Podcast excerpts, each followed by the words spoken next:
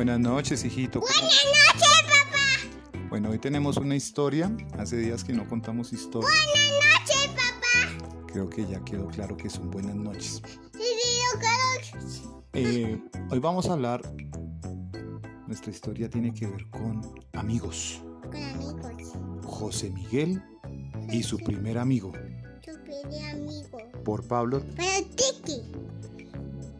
Era sábado, Se los abuelo. Después de haberse bañado los dientes, haberse peinado, vestido. José Miguel ya estaba listo con su hermanito Emilio para ir al Ay, ¿qué? al parque, muy bien. La mamá y el papá también se habían preparado. Estaban pensando a qué parque llevarlos. Algunos parques que quedan cerca de la casa de José Miguel son parques bonitos, tienen juegos, pero mm, a veces están o muy llenos que no permiten que definitivamente se disfruten de los juegos o realmente están muy sucios porque hay gente que no limpia o no ayuda con la limpieza de los parques o realmente están muy maltrechos los pobres parques. Los papás se fueron caminando, estaba haciendo un día no muy caluroso, tampoco estaba muy frío y llegamos a un parque donde hay muchos árboles, donde hay un túnel, donde hay sube y bajas, donde hay dos toboganes.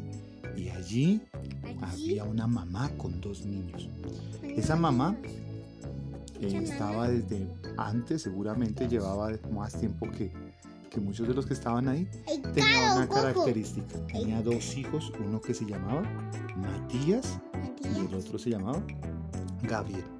Está Y tenían un carro de color Cojo. y estaban jugando y de un momento a otro Matías le dice a José Miguel, hola.